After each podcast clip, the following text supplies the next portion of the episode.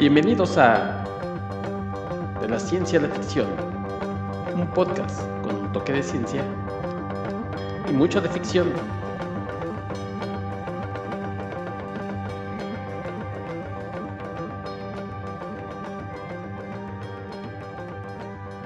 Hola, ¿qué tal? Bienvenidos a una nueva edición de su podcast de la ciencia y la ficción. Yo soy Héctor McCoy y los saludo, esperando que se encuentren muy bien. Y bueno, pues hoy vamos a tener un programa muy mono, la verdad, muy monito para todos ustedes y para hablar pues, de esta saga que se llama El planeta de los simios. Hoy me acompaña, pues nada menos que un biólogo y divulgador de la ciencia, Rodrigo Vidal. ¿Cómo estás? ¿Qué tal, Héctor? Muchísimas gracias por invitarme. Muy contento, como siempre, de poder aquí platicar de estos temas que tanto me gustan. Exactamente. Oye, no es por nada, pero este, este programa, este tema ya nos lo habían pedido. ¿Y quiénes somos nosotros para negarnos a la gente eso digo. eso algo, Pues hablar, hablar de ello, ¿no? Al público lo que pide. Exactamente.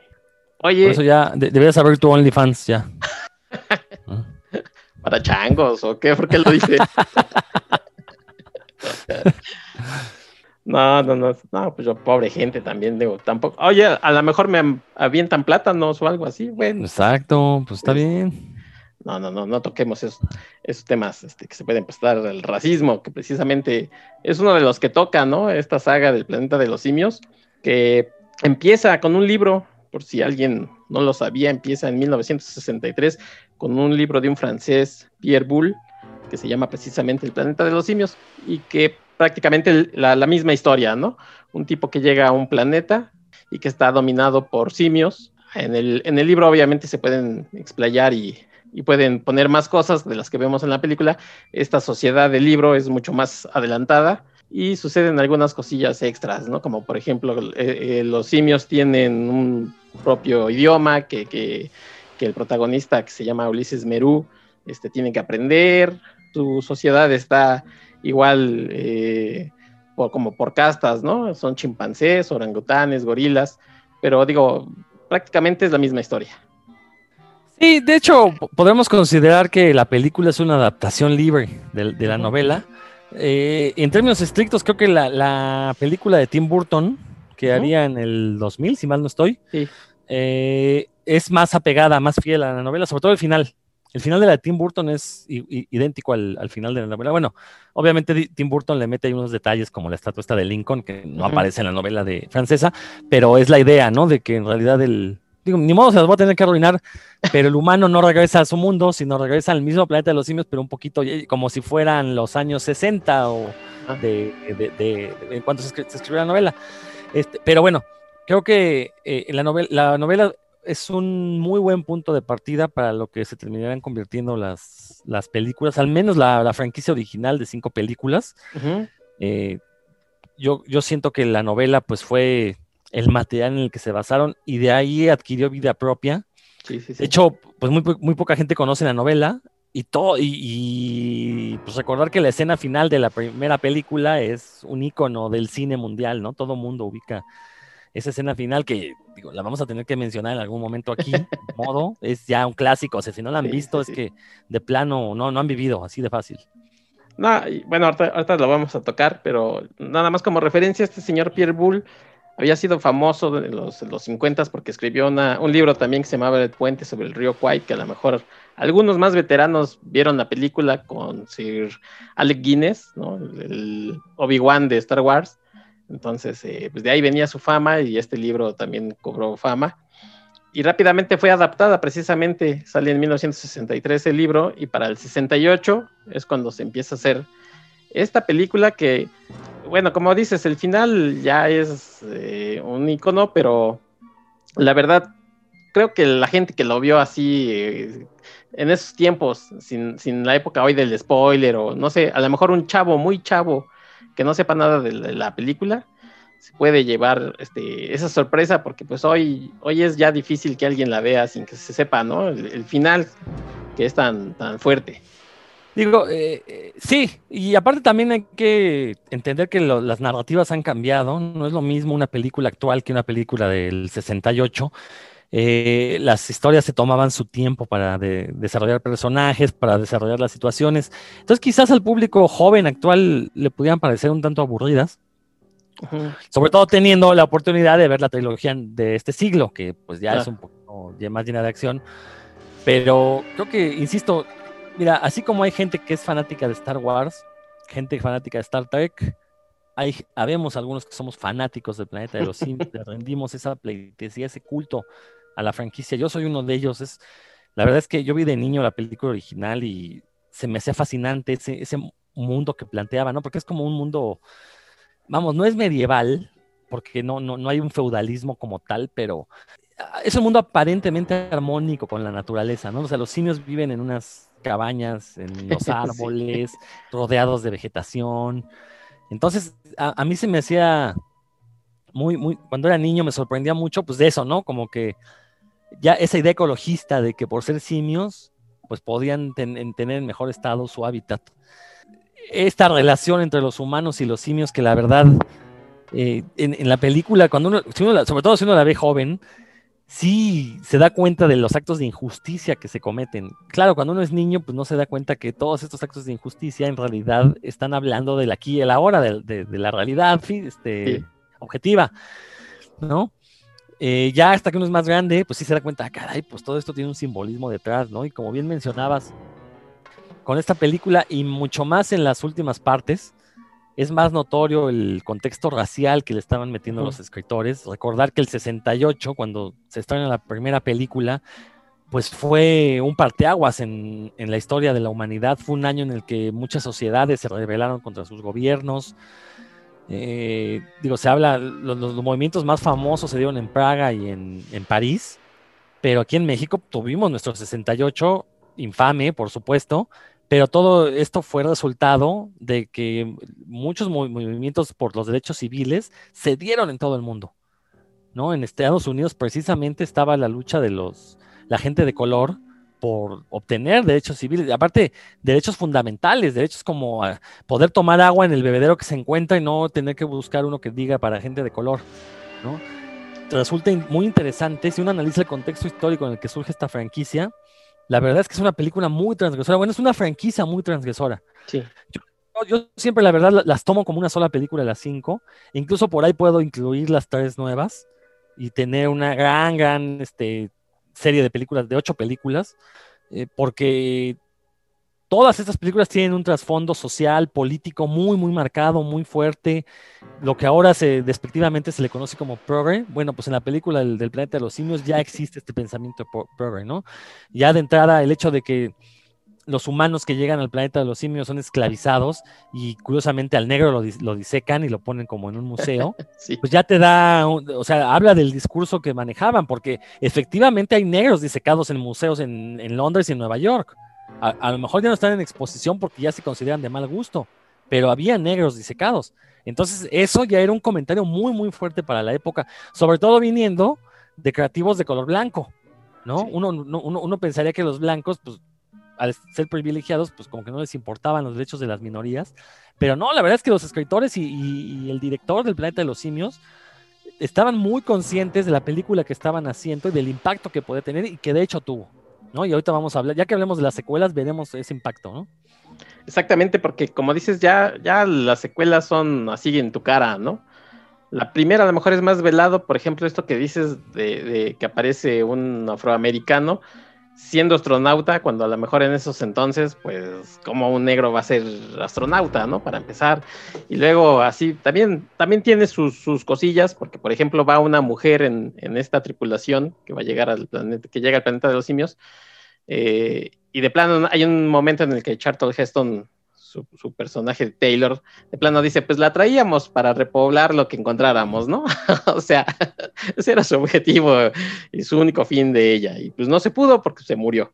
Este, también eso creo que eh, si hay algo que señalarle a, toda la, serie es que a lo mejor el papel de la mujer o, inclusive de la hembra, digamos, en el caso de los simios, pues es, es pobre, ¿no? Pero sí tiene otras cosas más que sí son así muy puntuales.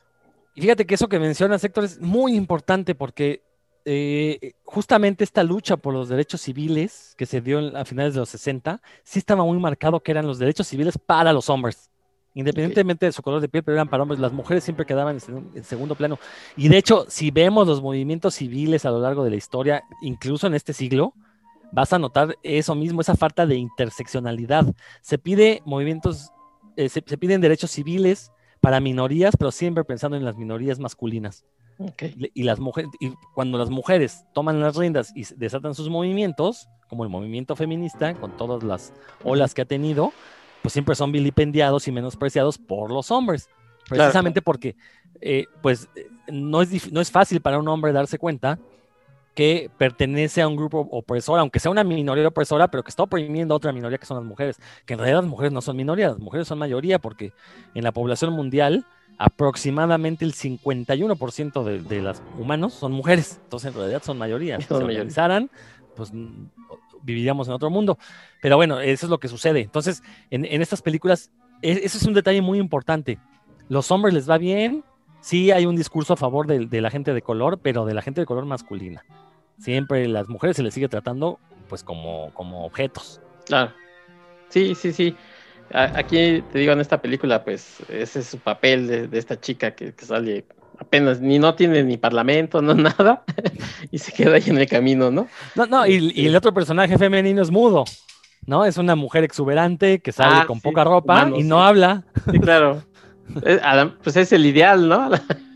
es, es, lo que se consideraba el ideal en aquellos años, ¿sí? Claro bueno, pues eh, la película tuvo, para llegar a, ser lo que fue la como la conocemos, pues tuvo sus, tuvo mucho tiempo de desarrollo y finalmente el punto, el punto creo que, que más alto es, es este maquillaje que se le da a los simios para que parezca simios. Hoy lo vemos y bueno, pues nos da un poquito de risa y sobre todo si lo comparamos con la tecnología que nos ha dado oportunidad de ver simios más reales en las nuevas películas que como dices tú, pues han cambiado las narrativas y ahora tiene más acción, los vemos, este, vemos estos simios y creemos que son reales.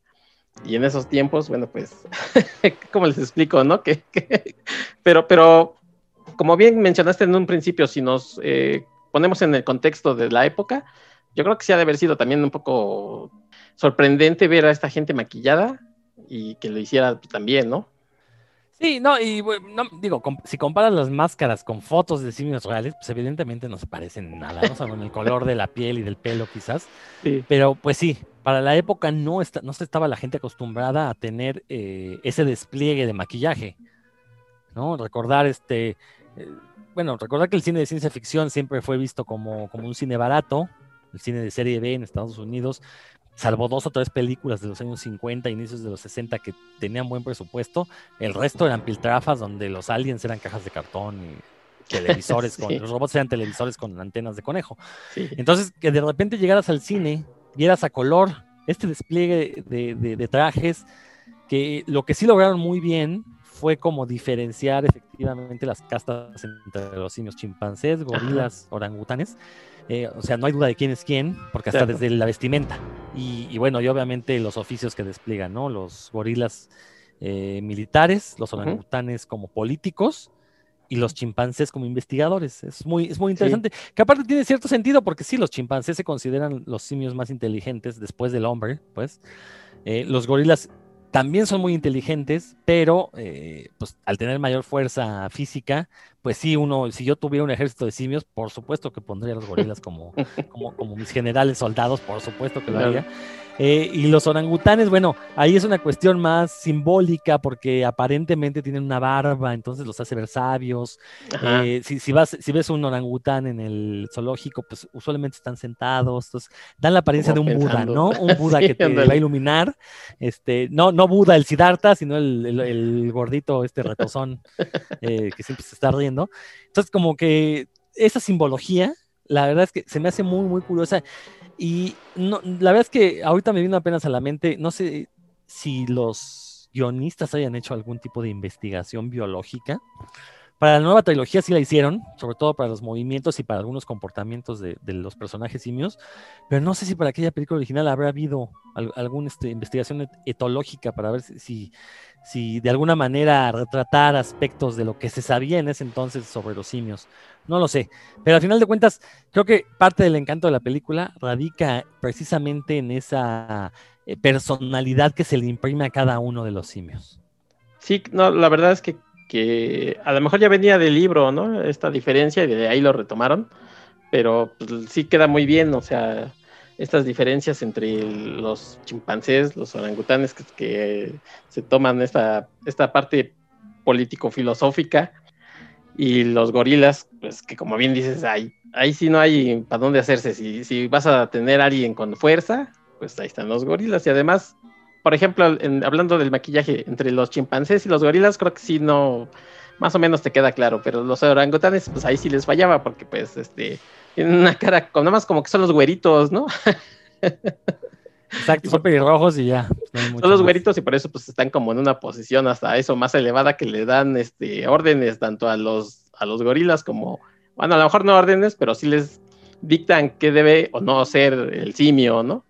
No, pues sí, son los políticos, pues te lo decía, los, orangutanes, y, incluso el maquillaje los hace ver como ancianos, como para darle sabiduría, pero son los políticos porque ellos controlan pues eh, el orden social, controlan la religión, controlan qué es lo que debe conocer el pueblo, ¿no? Eh, de hecho, e, e, es, muy curioso, una de las primeras cosas cuando entré a la carrera y que volví a ver el planeta de los simios, fue precisamente cómo eh, los chimpancés son una especie de Galileo, ¿no? Que eh, investigan cosas, descubren ah, cosas, pero tienen que ocultarlas porque a los orangutanes posiblemente no les guste porque va en contra de los preceptos. Entonces, o sea, e, e, e, ese estira y afloja es, es muy interesante y, en serio, sí nos habla mucho de la historia de la humanidad, de cómo ha sido este conflicto de conocimiento contra poder, ¿no? Y eso es muy interesante en, esta primera película. Y, y, es que además así, como que sin querer queriendo, bueno, pues están precisamente ahí proyectando, ¿no? Todo lo que, lo que es la raza humana, este, con sus prejuicios hacia las cosas que no conocen. Eh, llega este hombre que, parece, digamos, en el símil, sería, para ellos sería el simio, este, que dicen, ay, pues los simios no hablan, nada más imitan, y velo cómo hace, como que quiere decir algo, pero pues hay el changuito, o sea, el hombre, ¿no? Y es muy interesante lo que acabas de decir, esto de que, pues sí, es como, como ponerse en contra como del, de la religión, o bueno, del, clérigo, y, y ¿cómo, ¿cómo, me voy a poner en frente de ellos? Me van a desacreditar y tienen que ocultar a, este hombre, tienen que ocultar que al parecer viene de, de otro planeta. Por ahí hay un momento de la película este, dicen, pues, es que viene en una nave, ¿no? Espacial, y, pues, sabemos que, volar no se puede, es físicamente imposible. Entonces, este, porque como, como dices, bueno, pues está prácticamente escrito, todo lo que está escrito, pues no se, no se puede o sí se debe hacer. Y al finalmente los simios se vuelven estos hombres prejuiciosos, ¿no? Estos, estos seres que, que nosotros no sabemos que somos, aunque, bueno, pues eh, a veces reconocemos estos errores que tenemos la humanidad, pero ahí lo vemos reflejado en los simios. Vemos que son, inclusive tienen como miedo de, cosas nuevas o de cosas viejas y que este hombre llegue y, les, eh, les eh, voltee su mundo al revés, pues sí ha de ser complicado. Hoy, hoy en día me pongo a pensar que sería que llegara, por ejemplo, una raza extraterrestre, ¿no? Sería, uff, la revuelta este, social, política, religiosa, o sea, es todo un, un desbarajuste lo que se armaría como se armó en el planeta de los simios. Que de hecho es una de las. Este, esto último que acabas de mencionar, Héctor, es uno de los pilares en los que se sustenta la teoría conspiranoica de que el gobierno gringo está ocultando la vida extraterrestre. Porque efectivamente, si, si descubriéramos cualquier indicio de vida extraterrestre, eh, lo primero que se acaba es la religión. ¿No? O sea, no, manera de comprobar que una religión es universal. Eh, digo, aunque no, no dudo que surgieran movimientos que intentaran decir, no, pues sí, si Dios existe aquí, existe en todo el universo, ¿no? Pero bueno, eso es aparte. Y, lo otro que mencionas de, todo este conflicto entre estas castas de simios, eh, ya lo había mencionado yo aquí en tu programa, eh, Héctor, pero la mejor ciencia ficción es aquella que habla del aquí y el ahora, pero obviamente lo, lo hace de una manera, pues, ficticia, pues, bueno, disfrazada de ficción. Y lo estamos viendo en la película del planeta de los simios, ¿no? Uno cuando es niño ve pues los, los conflictos que tiene un humano en un planeta de monstruos, ¿no? En este caso de monstruos que asemejan simios. Ya que la ves de grande, ya con un poquito más de conocimiento, pues le empiezas a encontrar todo este tipo de cosas. O sea, el discurso político, el discurso social, la crítica al sistema social, que tiene. Eh, estos, estas reminiscencias de la historia de la humanidad, ¿no? Lo que yo decía del conflicto entre Galileo y la iglesia, bueno, entre los chimpancés y los orangutanes, pues también ahí hay un discurso histórico. Entonces, la verdad es que es una película que tiene muchísimos niveles, muchísimas referencias, como una cebolla. Le vas quitando capas, capas, capas, capas, y, aparte es deliciosa. Entonces, este, como la cebolla. obviamente me estoy, refiriendo a una cebolla fritita o asada no bueno, hay gente que le gusta. Exacto, o en un taco al pastor. Entonces, este, tiene capas y capas y le vas encontrando cosas. Y lo mejor fue que pudieron explotar estas fortalezas que tiene la primera película. Las pudieron explotar para generar una franquicia de cinco. Que ahí, hay que ser sinceros, eh, creo que van de más a menos. Sin embargo, si uno está buscando precisamente este tipo de discursos en películas fantásticas, pues, las cinco películas resultan, la verdad, fabulosas para, para entender cómo era el pensamiento progresista de, esta época. Estamos hablando de finales de los 60 y casi toda la década de los 70. Y oye, Rodolfo, que, estabas diciendo de, la, de, la, película, de cómo puede servir. Esta película, yo creo que, por ejemplo, para mostrarla en una escuela, eh, puede servir a nivel sociológico, puede servir a lo mejor a nivel eh, biológico, no lo sé. No sé, tú, tú, por ejemplo, ¿cómo usarías el planeta de los simios este, al mostrarlo a adolescentes, a lo mejor? Este, eh, ¿Cuál sería el punto más fuerte que tiene la película? Yo, bueno, mira, yo como mi, sesgo profesional me indica, yo lo utilizaría para hablar de evolución, pero no solo de evolución biológica, no, no solo para hablar, bueno, de entrada desmitificar que, por ejemplo, el chimpancé es antepasado del hombre, porque no es el caso, pero podría desmitificar eso, pero también ver cómo la evolución biológica ha eh, marcado la evolución cultural. ¿no? no podemos pensar en la agricultura, en el manejo de herramientas sin un pulgar oponible. No podemos pensar en el desarrollo de las matemáticas, es decir, de señales que nos hablan de la inteligencia de una especie, sin el, eh, consumo de carne que se dio en nuestros antepasados, pues, todavía, todavía monos incluso. Entonces, yo, yo, eso va desde mi sesgo profesional. Si estoy hablando con, chavos de prepa, obviamente también metería la cuestión política, porque es importantísima. Eh, recordar que, vuelvo al ejemplo de Galileo, ¿no? El conflicto de Galileo con la Iglesia Católica. Es un conflicto político, no es un conflicto de, conocimientos, no es de ver quién tiene la razón, es un conflicto de ver quién va a mantener el poder. Porque recordar que en la Italia de Galileo, el poder era religioso, porque según ellos mismos, ellos poseían la verdad. En el momento en que Galileo demuestra que no tienen la verdad, se cae todo su edificio de poder. Entonces, eso, eso también es muy, es muy interesante y también está marcado por la evolución biológica de cierta manera, ¿no? Por eh, el tipo de anatomías que han desarrollado, eh, o bueno, que desarrollan algunas personas y que son los que da el poder. Simplemente como dato curioso, los líderes mundiales usualmente son más altos que el promedio. Y, el hecho de que sean más altos, inconscientemente nos hace creer que son pues superiores. No, obviamente hay excepciones, está Calderón, que era un enano, eh, y otros más, ¿no? Este, bueno, López Obrador tampoco es tan alto, pero bueno, este, eh, digo, no digo que sea una regla, pues, porque ahorita ya podemos, afortunadamente ya podemos eh, supeditar los impulsos biológicos frente a impulsos intelectuales, pero digo, sí se ha hecho un estudio a lo largo del, de la historia de la humanidad y te digo, los líderes son altos. Entonces todo esto se ve reflejado ahí en la... Como bien decía, los orangutanes son güeros. ¿no? Porque ellos son los que tienen poder, pues, simplemente por el hecho de ser blancos. Solo de verito, sí, sí, sí. Oye, eh, eh, ahorita que hablabas de esto de la evolución, eh, me, vino a la cabeza este protomeme, por, para decir, decirlo, en donde vemos como un, un simio, ¿no? Un chimpancé y luego un hombre que se va levantando con una masa, o sea, como un cavernícola. Y eso, eso pareciera que nos han enseñado que, tenemos un solo antepasado. Eh, inclusive aquí en la película dicen este, que a lo mejor los monos descienden de los humanos, ¿no? Son, son como los, como muy, muy salvajes, primitivos, de algún, de algún modo debe haber esta evolución, pero no es así, ¿verdad? Este, no es como este, te digo, protomeme, esta, esta iconografía que hemos visto por muchos lados. Sí, no, no, no, eh, eh, sí, este que, va desde una amiba hasta el humano, ¿no? Pasando por este, todos los intermedios siniestros. Sí, no, esa es una representación errónea de lo que ha sido la evolución del humano. como una simplificación, ¿verdad? sí, un reduccionismo le, le, llamarían los científicos. Eh, la evolución es lineal, nunca, ¿no? Y eh, eh, esto que mencionas, cuando, cuando los simios discuten si, si proceden de los humanos, eh, fíjate que ese es un guiño a una película un, poco anterior, de los años 50, que se llama Heredarás el viento, basado en un caso real, un juicio, se llamó Juicio del Mono. me llevaron a juicio, el condado de Kansas, si mal no estoy, llevó a juicio a un profesor de escuela por enseñar la teoría de la evolución. Ah, a final de cuentas lo, declararon culpable, pero el juez sabiamente dijo, sí es culpable, pero su, castigo va a ser que pague una multa de un dólar. Digo, en los años 50 un dólar, pues era el equivalente como a 100 pesos de ahorita, o sea, sería una lana, ¿no? Un dólar.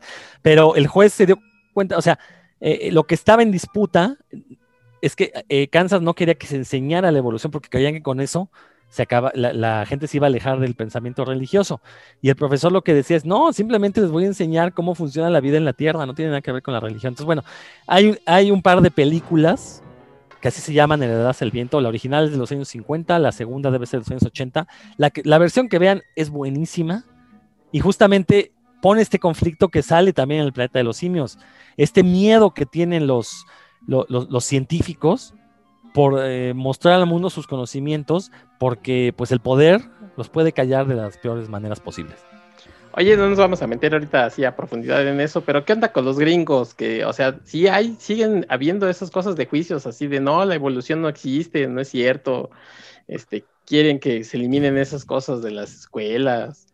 No sé si en otros países supongo que habrá habrá grupos por ahí parecidos, pero los gringos, o sea, son, son como los más evidentes, ¿no? Que, que, que hay estas facciones de los evolucionistas y los, los todavía creacionistas y...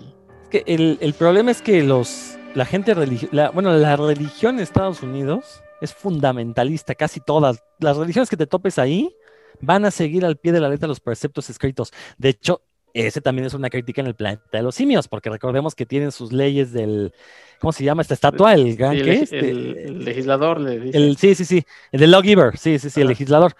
Entonces, siguen a rajatabla estos que son, son los mandamientos al fin y al cabo, ¿no? Están hasta, hasta escritos en piedra, ¿no? Entonces, y en Estados Unidos, insisto, los católicos son fundamentalistas, o sea, los católicos gringos son fundamentalistas todas las, sectas protestantes, que son un montón, también son fundamentalistas. Entonces, el creacionismo aparentemente es un mal endémico de Estados Unidos, porque como siguen a rajatabla las, lo que dice la Biblia, entonces no pueden aceptar otro punto de vista. Son muy similares a los fundamentalistas islámicos en ese aspecto, que también hay fundamentalistas islámicos creacionistas. Eh, hay en otros países movimientos creacionistas, pero han surgido copiando a los gringos o fue porque gringos se fueron a vivir ahí y los fundaron. De hecho, en México tenemos creacionistas, movimientos creacionistas en el norte del país, pero son minoría, o sea, no, no hacen nada de ruido. Eh, afortunadamente, no, no, no, no han logrado no han logrado llegar a posiciones de poder. La cosa es que Estados Unidos sí tienen poder tienen poder tanto económico como político, entonces eso les permite manipular las leyes a su gusto. Y sí, siguen existiendo estos conflictos todavía, o sea, en el siglo XXI sigue habiendo juicios para evitar que se enseñen eh, la teoría de la evolución, que se enseñe eh, educación sexual en las escuelas, cosas así. Son como estos monos, este, hay una escena en la película donde pues el Charlton Heston les está diciendo, ¿no? Que, él viene de otro planeta y que esas sillas, y los changuitos en esta clásica pose, uno se tapa los ojos, otro la boca y los oídos, ¿no? Sí, sí, una, escena maravillosa.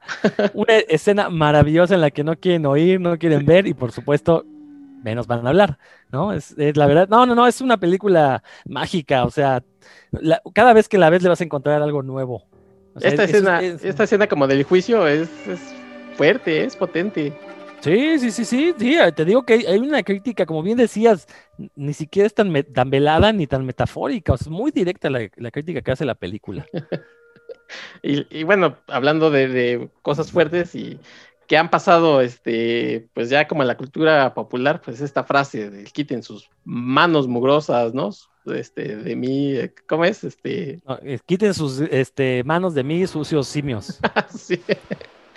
¿No? Es otra que... una ahí, ahí, este, como, como dices, esta película tiene tantas cosas que, que, han pasado, ¿no? Que, que, han traspasado el tiempo, este, esa escena eh, del juicio es buenísima, este, esta escena donde lo andan persiguiendo y entra como una especie de museo y pues ve eh, como estos hombres primitivos ahí este, paraditos. ¿Qué es lo que vemos nosotros, no? Ahí está el Museo de Antropología y pues vemos a nuestros antepasados, pero pues para ellos son los hombres y que además creo que en la historia es que realmente son esos hombres que todavía siguen ahí salvajes, ¿no? Como que los, los agarran y los ponen ahí, que habla también como de un salvajismo también de los mismos simios.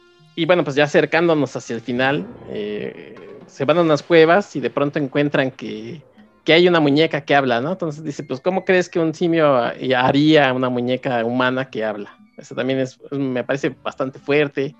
Y pues te voy a dejar la escena del final para que, para que nos cuentes todo este simbolismo que tiene esa escena del final. Fíjate que ahorita que mencionabas esta escena del, museo con los humanos ahí salvajes, eh, también hay un, hay un discurso animalista ahí, porque pues es la misma, es, es criticar la idea de cómo los humanos tratamos al resto de los animales, eh, pues como ganado, básicamente, para nuestro sustento. Digo, los simios no se comían a los humanos, o no sabemos que se, si los comían o no. En la de Tim Burton sí dan a entender que se han comido humanos, ¿no? Pero este, entonces también, o sea, fíjate cómo, digo, todo el pensamiento progresista de finales de los 60 se conjuga en esta película. En los derechos civiles, la lucha racial, la cuestión ecologista, eh, obviamente le meten ahí cuestiones animalistas, nada más le falta la cuestión feminista, pero estoy seguro que ni cuenta se dieron los escritores que no la estaban considerando porque pues no, para ellos las mujeres no, significaba nada. Ahora, respecto a la escena final, decía yo que es esta, es, pues yo sí diría que es el mejor, la, la mejor escena final que existe en la historia del cine. Quizás solo alcanzada por la escena final de The Amazing Spider-Man 2. es una muy buena escena. Esa escena, escena final. No estoy diciendo que la película, la escena sí. Ah, la escena final de Amazing Spider-Man 2 también me hizo llorar, como lo hizo la del planeta de los simios. Todos la han visto ya, si no la han visto, ni modo, se los voy a tener que arruinar. Es su culpa por no haber visto esta película. Van en una playa, ya Charlton Heston huyó de esta ciudad simiesca donde lo querían condenar. Huye para refugiarse en las junglas, va en la playa cabalgando y de repente ve ahí entra la arena que sobresale la estatua de la libertad. Se tira al piso y empieza a maldecir diciendo, ah, lo hicieron, destruyeron la Tierra y pues ahora ahí descubre que, que en realidad no habían llegado a otro planeta, sino que viajaron en el tiempo al futuro, ¿no? Un futuro donde pues podemos suponer y eh, en, esos años en los que se hizo la película era el verdadero pánico, eh, hubo una hecatombe nuclear, se acabó el mundo, eh, una hecatombe nuclear que aparte en las secuelas se diría que efectivamente fue una hecatombe nuclear la que provocó eh, que el planeta, bueno, que la humanidad regresara a, la, a, ser cavernícola, a ser troglodita, y los simios consiguieran apoderarse del planeta, hacerse con el poder del planeta.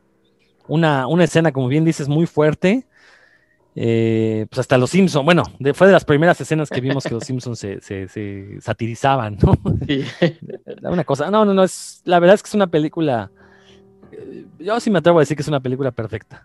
Sí, sí, bastante, bastante buena y ah, eh, voy a, regresar tantito de algo que dijiste ahorita sobre las evidencias de, de, si los simios a lo mejor comían o no humanos, pero uno de los preceptos de, los, de las leyes de los simios es que simio no mata simio curiosamente en la naturaleza sí hay evidencia de que precisamente los chimpancés sí comen a otros chimpancés inclusive.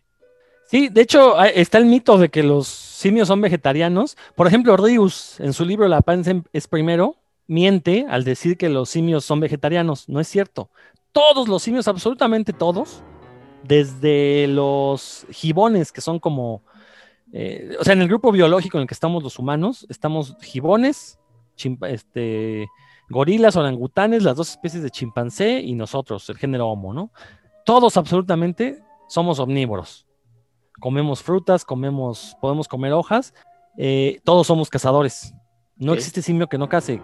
Comen ratones, o sea, los demás, los simios en sus hábitats naturales, comen aves, comen roedores, eh, comen otros simios, como bien dices, otros, o otros monos incluso. O sea, los gorilas comen monos, cazan monos y se los Los chimpancés cazan monos y se los comen. Entonces sí, este, o sea, y de hecho se considera que esa dieta alta en proteína es lo que les nos ha brindado a, todos los simios la inteligencia que tenemos. No, pues sí está, está rudo porque pues luego mucha gente precisamente de ahí se agarra, ¿no? Que la naturaleza no pasa eso. que, no somos, que no tenemos, por ejemplo, que dicen los colmillos y bueno, pues es cosa, supongo que de evolución ha ido cambiando la, la alimentación y pues también nuestra eh, dentadura ha ido cambiando.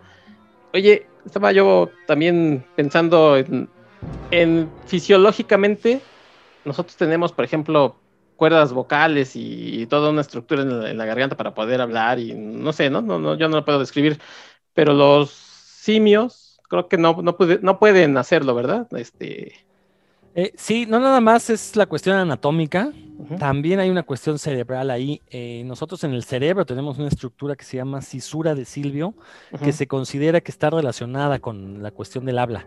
Los chimpancés no la tienen, por ejemplo. por eso se piensa que no pueden hablar. Eh, ahora, también está la cuestión anatómica, como bien dices, las cuerdas vocales, porque a lo mejor no pueden emitir sonidos los simios, pero sí se pueden comunicar a través de señas existen casos, y, sobre todo ya, ya, son cada vez más comunes, de simios con los que se les enseñó el lenguaje de señas y pueden comunicar ideas. De hecho, fue muy curioso. Yo una vez en Chapultepec, con el orangután que tienen ahí, me sorprendí. Yo tenía tengo una amiga que trabajaba, bueno, trabaja todavía en el zoológico de Chapultepec, es de las personas que alimentan y procuran a los animales. Y un día fui al zoológico con ella, eh, llegamos a la jaula del orangután y no te miento, el orangután le señaló diciéndole, vamos, o sea, con el dedo le señaló, vamos a la jaula de aquel lado, porque es una jaula como dividida en tres partes. Le hizo, vamos para allá. Ya que mi amiga, mi, amiga ya, ya, lo conocía, se movió hacia la otra jaula, el orangután fue, la gente se azoró porque se movió el orangután. ¡ah! Y en cuanto mi amiga estuvo enfrente de él, el orangután le señaló a los dedos, porque mi amiga tenía un anillo y el orangután quería verlo. Y le señaló así del anillo ya. Entonces, fíjate, o sea, no, no, ese orangután de Chapultepec no, no conoce el lenguaje de señas, pero se da a entender por señas, ¿no? Entonces, este, se pueden comunicar. Lo que no tienen son las estructuras eh, físicas, como en este caso digo, la cisura de Silvio, que es una, una región del cerebro, y, la cuestión de todo el sistema bucofaringeo para poder emitir un lenguaje articulado, porque sonidos, pues sí pueden. Por ahí creo que había una gorila, ¿no? No me acuerdo su nombre de esta gorila. Eh, bueno, no mentiría, este, pero que efectivamente aprendió bastantes de estos signos de, que usan los, los, sordomudos y que pedía cosas y inclusive por ahí dicen que hasta que no solamente podía replicar lo que le habían enseñado como pedir agua o comida o como dices tú a lo mejor ir a un lado para otro, sino que inclusive manifestaba deseos propios, ¿no? No sé, no sé qué tanta eh, sigan estos estudios con, simios. Entonces no sé si tengas algún, algún conocimiento de ello. No, se siguen haciendo. O sea, precisamente los estudios eh, para estudiar la mente de los simios, se les sigue enseñando este lenguaje de señas, precisamente para ver qué, tan capaces son de articular ideas, de comunicarse, pues. Porque es obvio que se comunican entre ellos en, sus, en sus lugares nativos. O sea, es, tienen gritos para referirse si hay cazadores, si hay comida, o sea, es obvio que se comunican, ¿no? Y entonces lo que se está viendo ahorita es, bueno, cambiar esta idea que tenemos de inteligencia, porque es evidente que ellos la tienen. Y no son los únicos, o sea, ya se está estudiando inteligencia en perros, eh, en caballos, en puercos. Se sabe que los puercos son muy, muy inteligentes, que incluso pueden eh, como canturrear Sí, o sea, con esos estudios se pretende, lo que se pretende es descubrir, bueno, que, hasta dónde llega su pensamiento abstracto, si es que lo tienen, o hasta dónde llega su manera de fabricar eh, enunciados. Sí, obviamente a través de señas, ¿no? Sí, sí, sí. Oye, y bueno, pues eh, de lo que hablabas del final, también la película pues, está fuertemente basada en lo que es la teoría de la relatividad, porque efectivamente se, se puede, digamos, viajar en el tiempo, ¿no? no como lo conocemos, o sea, no así, pero sí se podría hacer que un hombre viajara en una nave y que cuando regresara hayan pasado 100 o 1000 años. Entonces, este, también eso es posible. Bueno, pues eso es lo que nos dice la teoría relativista de Einstein, precisamente que ah, si viajas a velocidades cercanas a la, a la velocidad de la luz, el tiempo se va a contraer. Entonces, para quien esté viajando a esa velocidad, el tiempo va a pasar más despacio. Y existe esta famosa paradoja de los gemelos, que lo que nos dice, vamos a suponer que tenemos un par de gemelos, uno lo dejas en la Tierra y el otro lo mandas a viajar al espacio a velocidades cercanas a la luz. Van a pasar 40 años. Para el gemelo que se quedó en la Tierra pasan 40 años como tú y yo los conocemos, pero para el que estuvo viajando 40 años, como el tiempo se contrajo, pasó más lento, va a regresar y han pasado uno o dos años. Entonces son gemelos, pero uno es más joven porque estuvo viajando en un tiempo contraído. Claro. Entonces, pues sí, este, ese es uno de los eh, modelos teóricos para explicar cómo se podría viajar en el tiempo. pero en realidad, cuando nos referimos a viaje en el tiempo, es pues, tomar una máquina, meterte a ella y cuando salgas tú ya estás en el pasado o estás en el futuro. Regresar así, ¿no? Presente, ¿no? Eh, ahí lo que se especula teóricamente por medio de, ecuaciones matemáticas, todo está en, en, papel nada más, no existe ningún artilugio mecánico que nos permita hacerlo, es que a lo mejor sería posible viajar al pasado eh, mediante eh, algunos recovecos que la, física relativista indica que no voy a explicar porque ni los entiendo muy bien y si trato de explicarlos pues voy a quedar yo como más tonto pero al pasado porque el tiempo pasado es algo que ya existió, que sabemos que está ahí en el pasado. No se puede viajar al futuro porque todavía no existe. Claro. ¿No? Entonces, lo cual, pero lo cual en sí mismo es una paradoja, porque entonces si tú viajas al pasado, ¿cómo vas a regresar a, tu presente cuando es el futuro de ese pasado? Pero se supone que el futuro no puedes viajar porque no existe. Sí. Entonces, lo que nos dicen estas especulaciones teóricas es que, pues sí, el viaje al pasado es posible, pero ahí te quedarías. Y recordar, nada más recordar que por lo menos en 2000 años de humanidad, si viajas al pasado y no eres blanco, la vas a pasar muy mal. Si no eres hombre blanco, hombre masculino, me refiero blanco, la vas a pasar muy mal. Recordar cómo le ha ido a toda la gente de color y a las mujeres en el pasado. Entonces, ¿para qué queremos viajar, no? Y luego en una de esas llegas, como es tú, dos mil años al pasado, y ni el idioma, ¿no? Que sepas inglés, pues, ¿para, qué te vas a servir? Sí, exacto, exactamente. ¿Quién sabe qué idioma hablen ahí? Entonces, sí. Este, te va arameo, tendrás que hablar arameo si viajas al Medio Oriente o este, en América, pues había tribus nómadas nada más, no sabemos qué hablaban. Sí, sí. Cosas así. Pues sí, y ahí está, ¿no?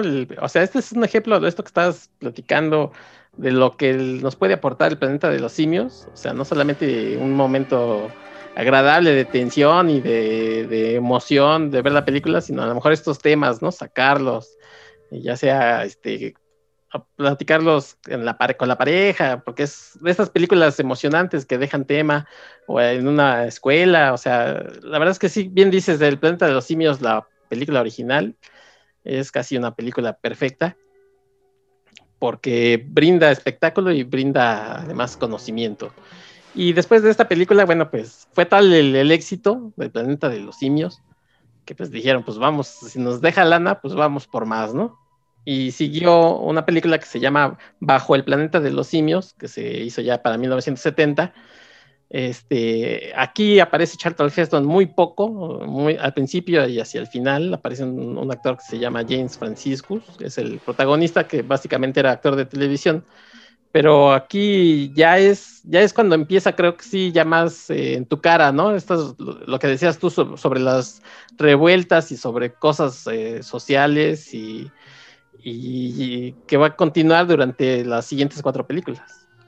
Sí, ahora, curiosamente, esta franquicia del planeta de los simios creo que es el, único caso en la historia del cine mundial en la que cada secuela tuvo menos presupuesto que la previa. Sí.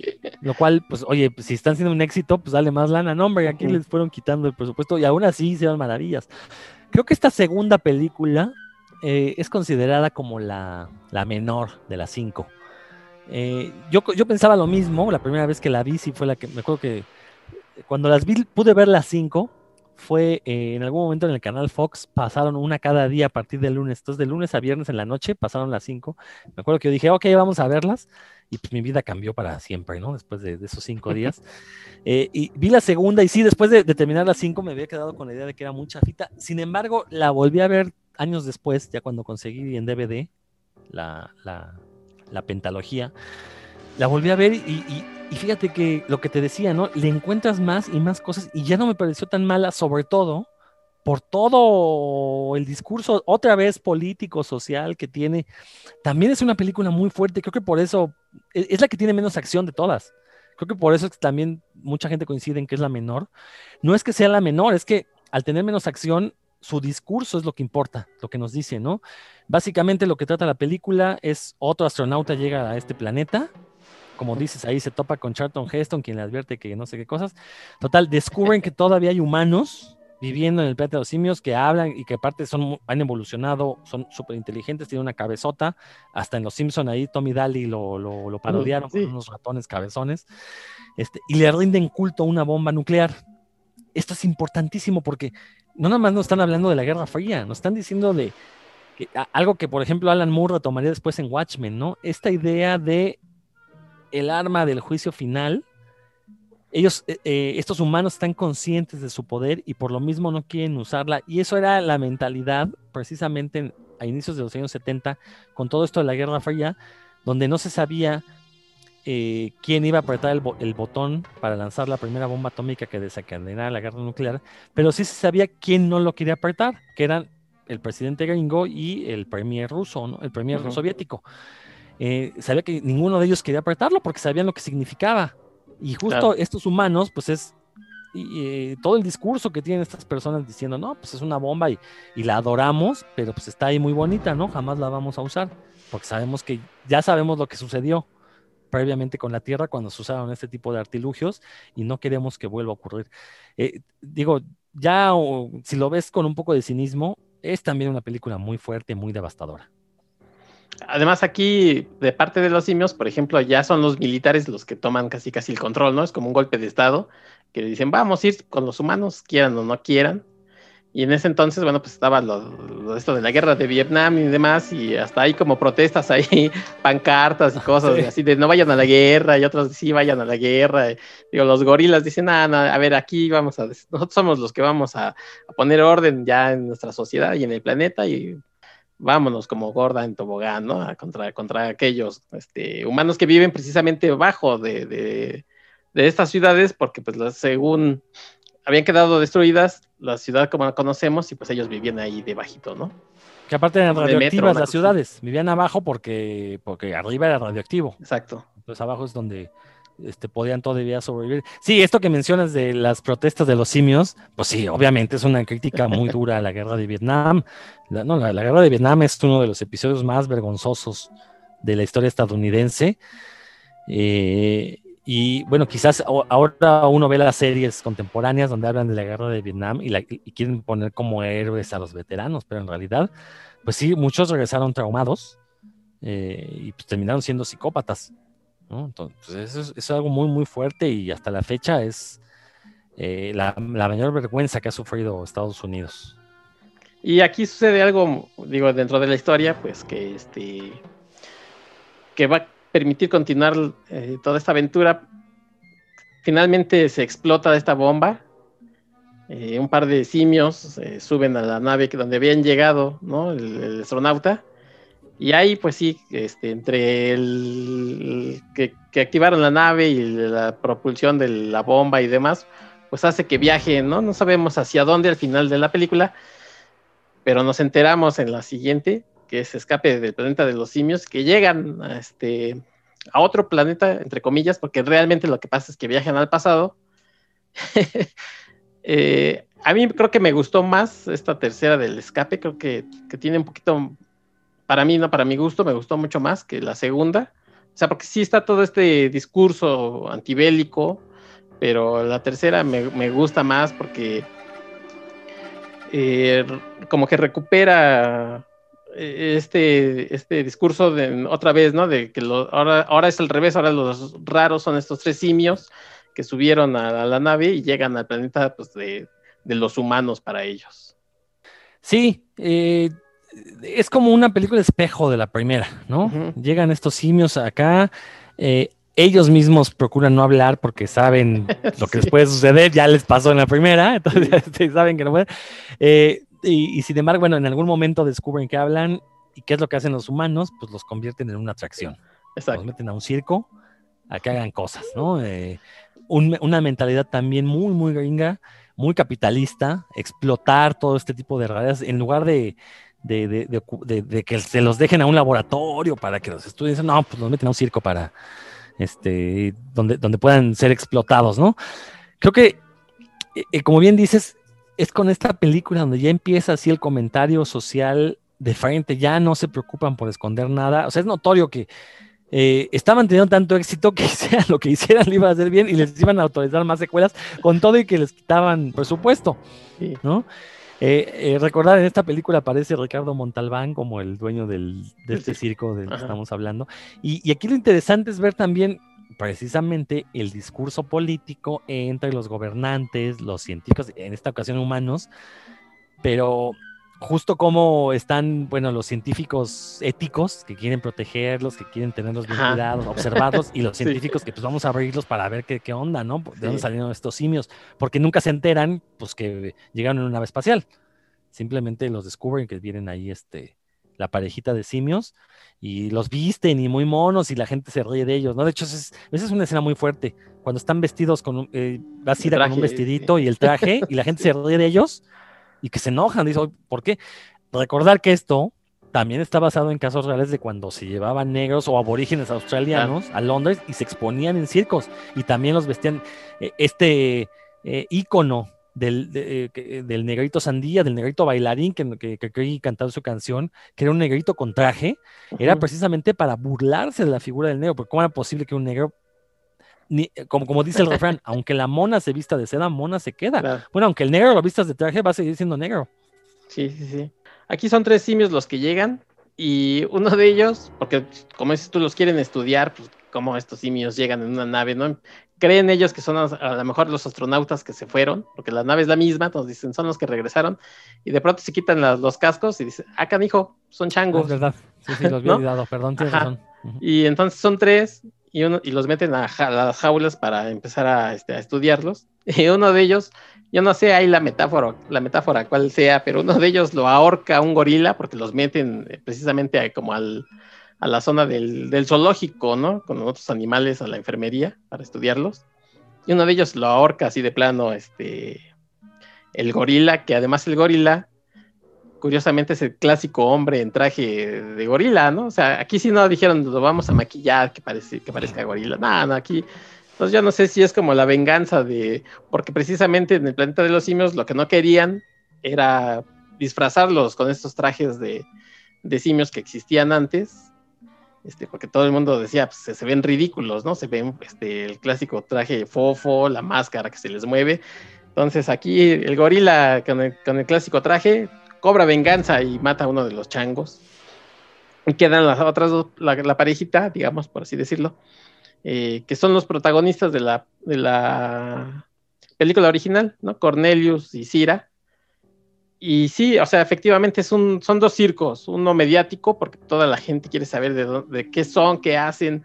De pronto cuando se enteran que hablan, ah, ¿cómo van a hablar? Andan ahí en la high society mezclándose y al final, pues, este, lo único que, pueden hacer, eh, pasan hay cosas, este, de pronto, pues son, uno, este, Cornelius, sin querer queriendo, así como el chavo del 8, pues mata a una persona y pues, los andan persiguiendo, llegan a este circo, ¿no? Precisamente con Ricardo Montalbán, donde hay un, hay una chimpancé que acaba de tener pues, su cría y se descubre que, que Cira está embarazada, ¿no? Y entonces todo el mundo dice, este, pues es que ellos nos dijeron que, que vienen del futuro y que, este, que los simios son los que desataron como todo, todo el, problema que va a llegar a que la humanidad pues prácticamente se extinga, ¿no? Entonces está este científico que, que dices tú, el científico malo, que dice, no, no, no, vamos a matarlos porque pues si los dejamos vivos va a pasar esto que dicen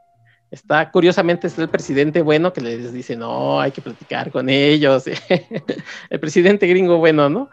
Y entonces, para mí, creo que, que vuelve a, subir otra vez como que este, este estilo de la primera película en la que estás como en tensión de saber qué va a pasar con estos protagonistas.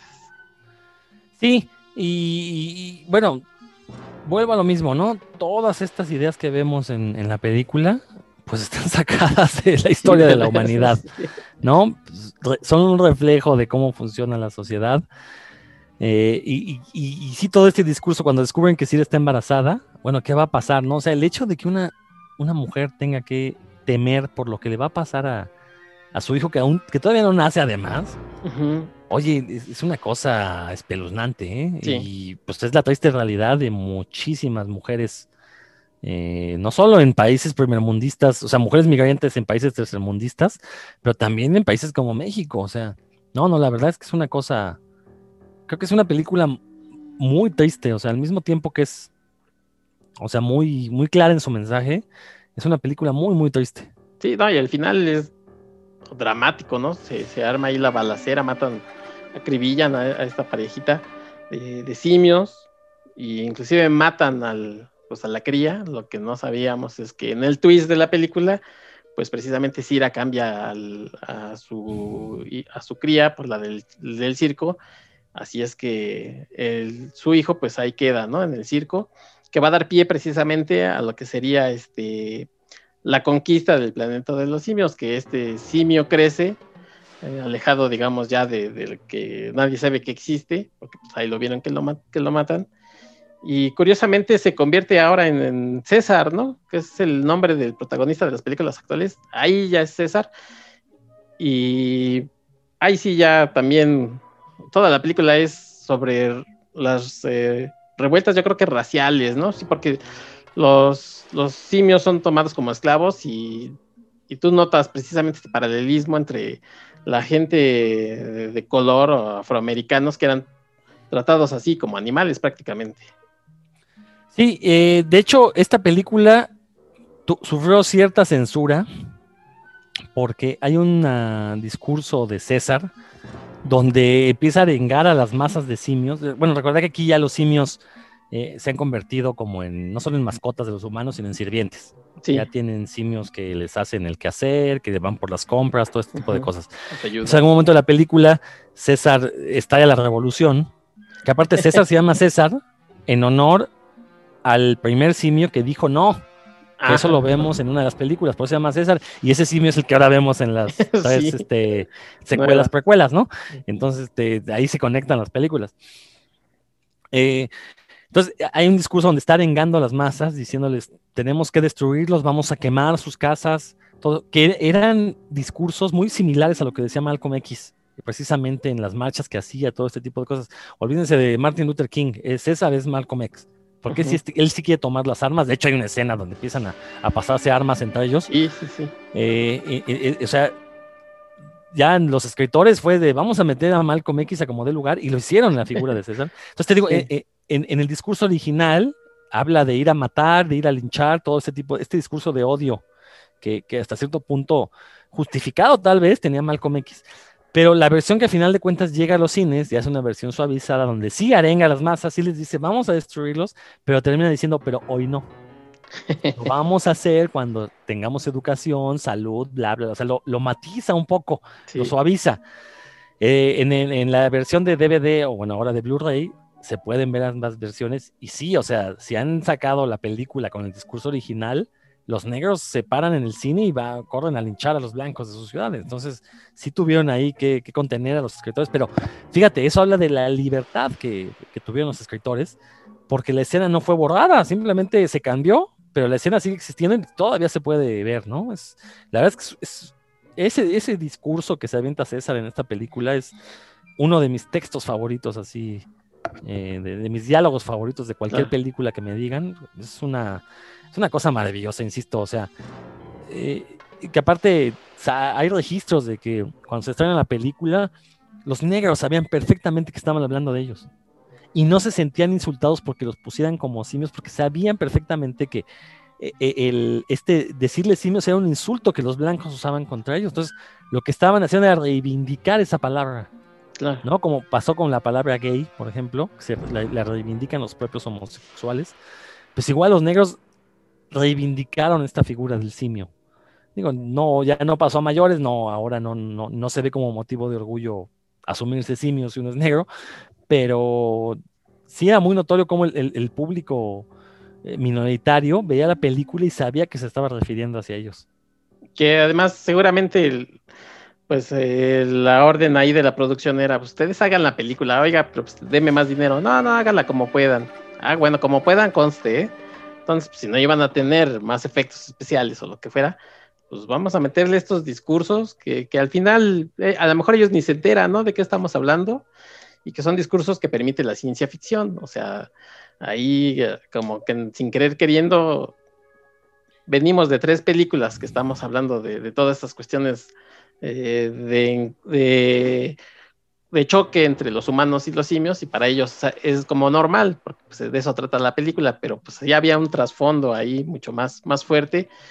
Y bien dices que suavizan tanto la, esta película que la siguiente, que ya es este, la batalla del planeta de los simios, César es como un mediador, ¿no? Entre los últimos humanos que quedan y eh, las primeras ya comunidades simiescas y por ahí ya empiezan a existir estos mutantes que después veríamos, creo que en la, en la segunda película, que dicen, no, no, vamos a acabar con los simios porque ellos fueron los que armaron todo este, este desbarajuste, este relajo.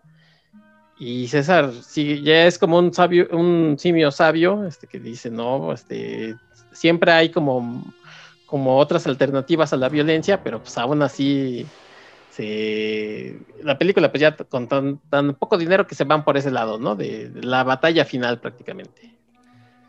Sí, lo convierten ahora sí en un Martin Luther King, ¿no? Alguien que privilegia el diálogo, la palabra, todo este tipo de cosas. Como que si alguien le jaló las orejas a los escritores y fue así, no, no, no, no se vayan por Malcolm X, váyanse por Martin Luther King.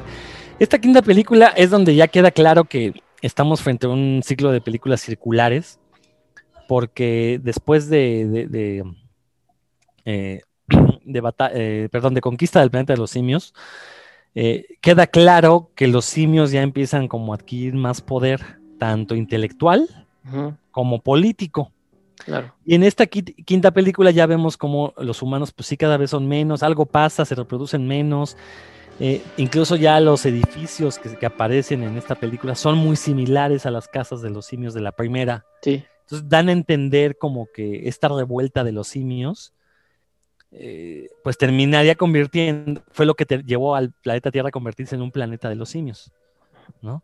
Entonces, eh, eh, cuando ya cuando vi la quinta película, habiendo visto las cuatro anteriores, pues fue, una gran revelación, ¿no? Descubrir que básicamente la primera película empieza unos años después de donde termina la quinta. Exacto. ¿no?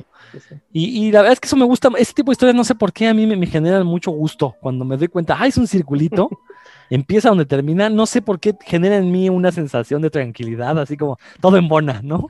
todo, O sea, todo eh, se explica, ya con eso es como puedes explicar todo.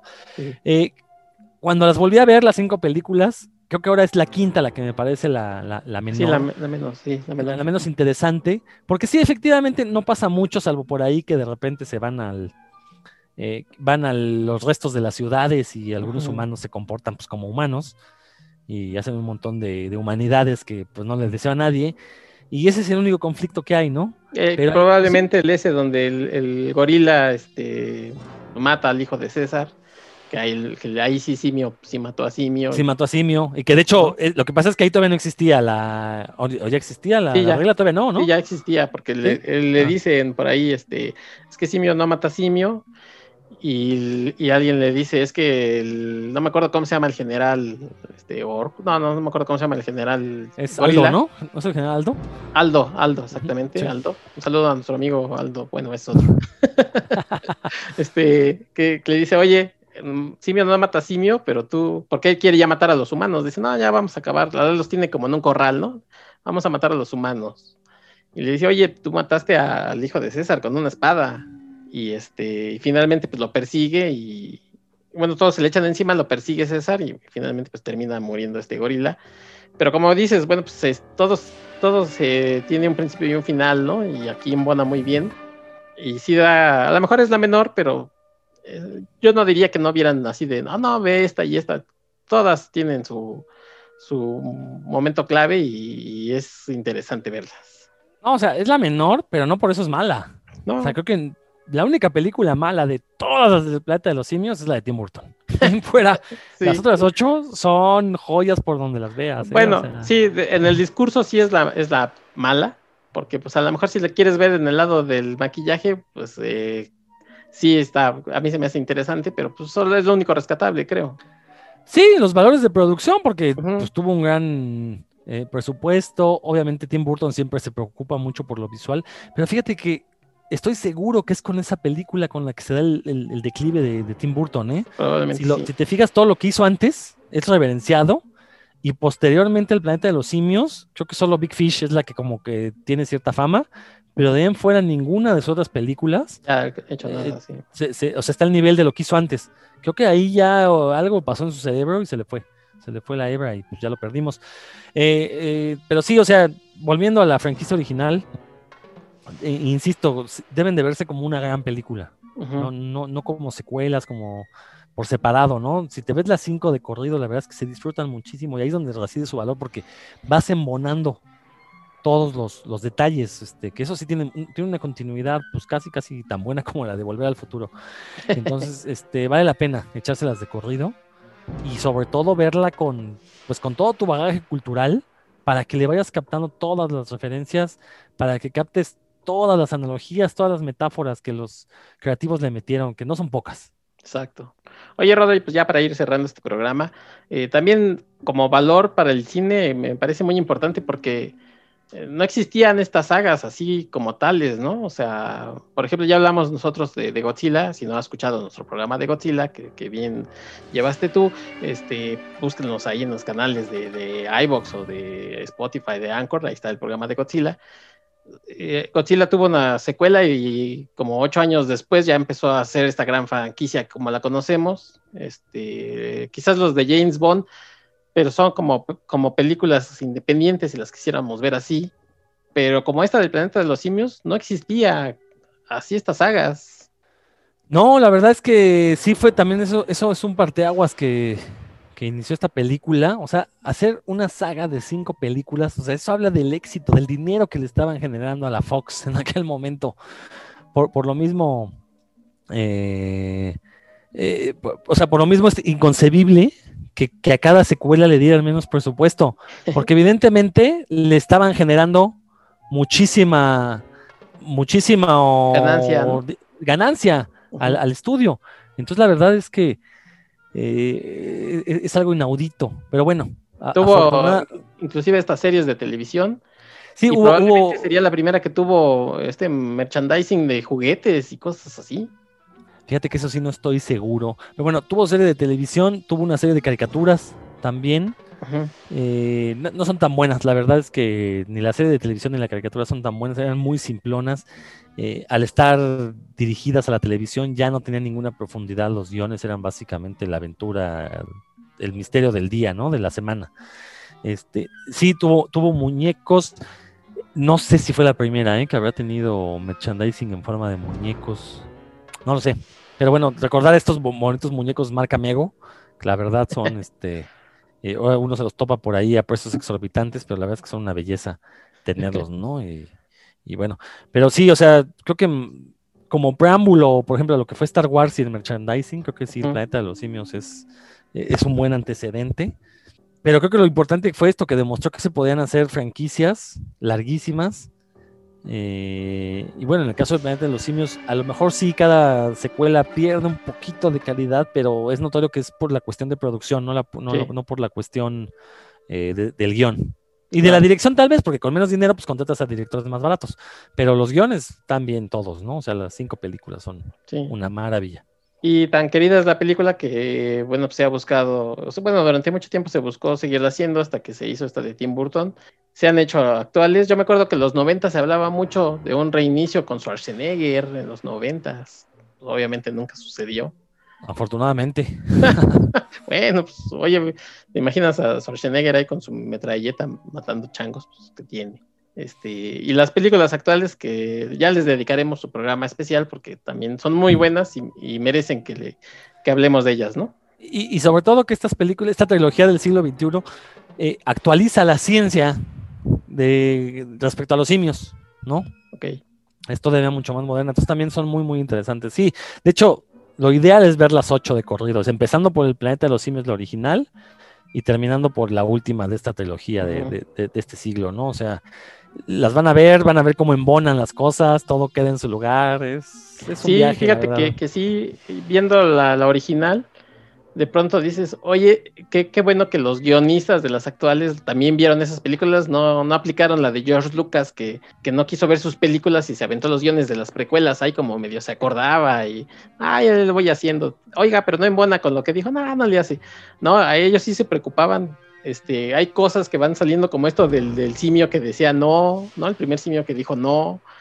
Cosas que, que, van pasando en algunas películas que pasan en las nuevas y que tú dices, oye, sí, sí embonan, o sea, sí están este, preocupados porque sea una gran historia. O sea, me refiero a una historia eh, que, que, englobe todas estas este, microhistorias, ¿no? Sí, eh, creo que eso es lo que ha distinguido una franquicia como el Planeta de los Simios de otras franquicias como Star Wars, por ejemplo. Si se han llegado a hacer estas secuelas, precuelas, como las quieran ver, exceptuando la de Tim Burton, insisto, este, es porque la gente ama esta película, ama esta franquicia del Planeta de los Simios entonces, cuando por fin se logra, se destraban las cuestiones monetarias para hacer esta nueva trilogía, eh, eh, los creativos, pues era gente que había crecido con las cinco películas originales, que habían visto esta decepción que fue la película de Tim Burton y decidieron hacer una película que sirviera como precuela o como secuela, porque funciona de, ambas formas, ¿eh? Este, bueno, más, como precuela, ¿no? Este, pero sí, efectivamente, respetando los detalles importantes de, la franquicia original para que sí quedara claro que existe un hilo conductor entre las ocho películas. No, hay quien dice, bueno, pues puede ser como precuela, pero de una línea diferente. Y bueno, digo, todo eso ya hablaremos en, un futuro, en un programa dedicado exclusivamente al planeta de los simios, que además, eh, pues se dice que se siguen preparando más películas que, que, continúen esta historia, no va a ser un reboot, sino que continúen estas historias de este siglo pues creo que hemos tocado bien eh, lo que fue la saga original, Rodro.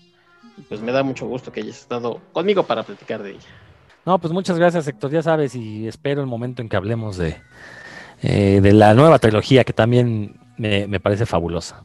Sí, además yo siempre que, que, hacemos estos programas aprovecho para ver las películas que me gustan y aunque no haya pasado mucho tiempo que las vi, pues me los vuelvo a chutar porque efectivamente son bastante, bastante entretenidas y buenas. Rodro, ¿dónde te podemos encontrar para, para que nos hables de cine o de cómics? Me dicen que hablas de cómics.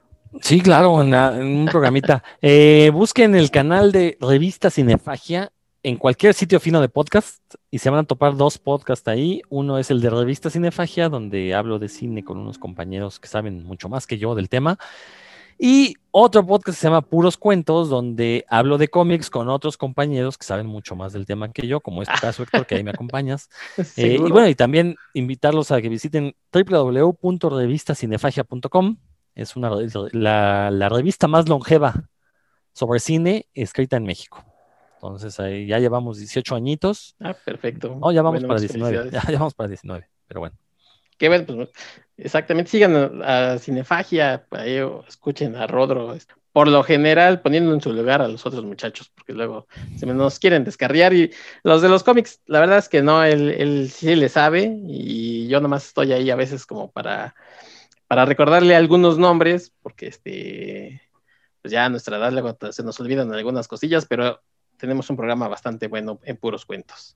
Rodro, muchas gracias y amigos, a ustedes les recuerdo que pueden, les recuerdo que pueden encontrar de la ciencia de la ficción, pues también en todos los canales de los que ya habló este Rodro, en iBox, en Spotify, en Anchor, donde nos quieran escuchar. Y si nos quieren dejar algún comentario o, cualquier, eh, si dicen, no, pues les faltó hablar de esto, este, yo, yo he descubierto estas cosas en estas películas, pues por ahí lo pueden dejar en Twitter eh, de la ciencia de la ficción en Facebook también hay una página de la ciencia de la ficción, por ahí, ahí nos encuentran y nos estamos escuchando el próximo programa a continuación, partidos políticos. Ah, no, ¿verdad? Ese no, no, ese no, no, no, no, no, no, nos pierdan de oída de la ciencia de la ficción.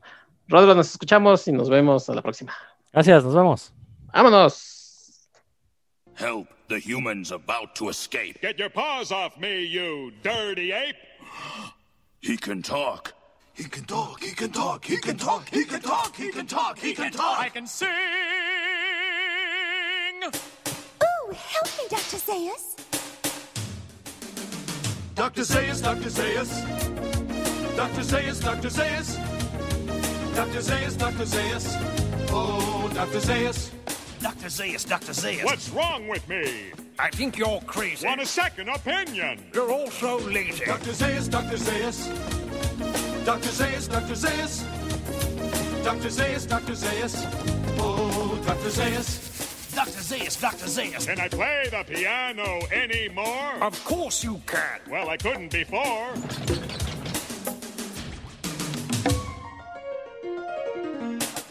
This play has everything. Oh, I love legitimate theater.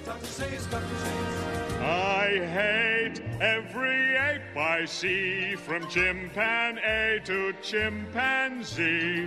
No, you'll never make a monkey out of me. Oh my God, I was wrong. It was Earth all along. You finally made a monkey. Yes, we finally made a monkey. Yes, you finally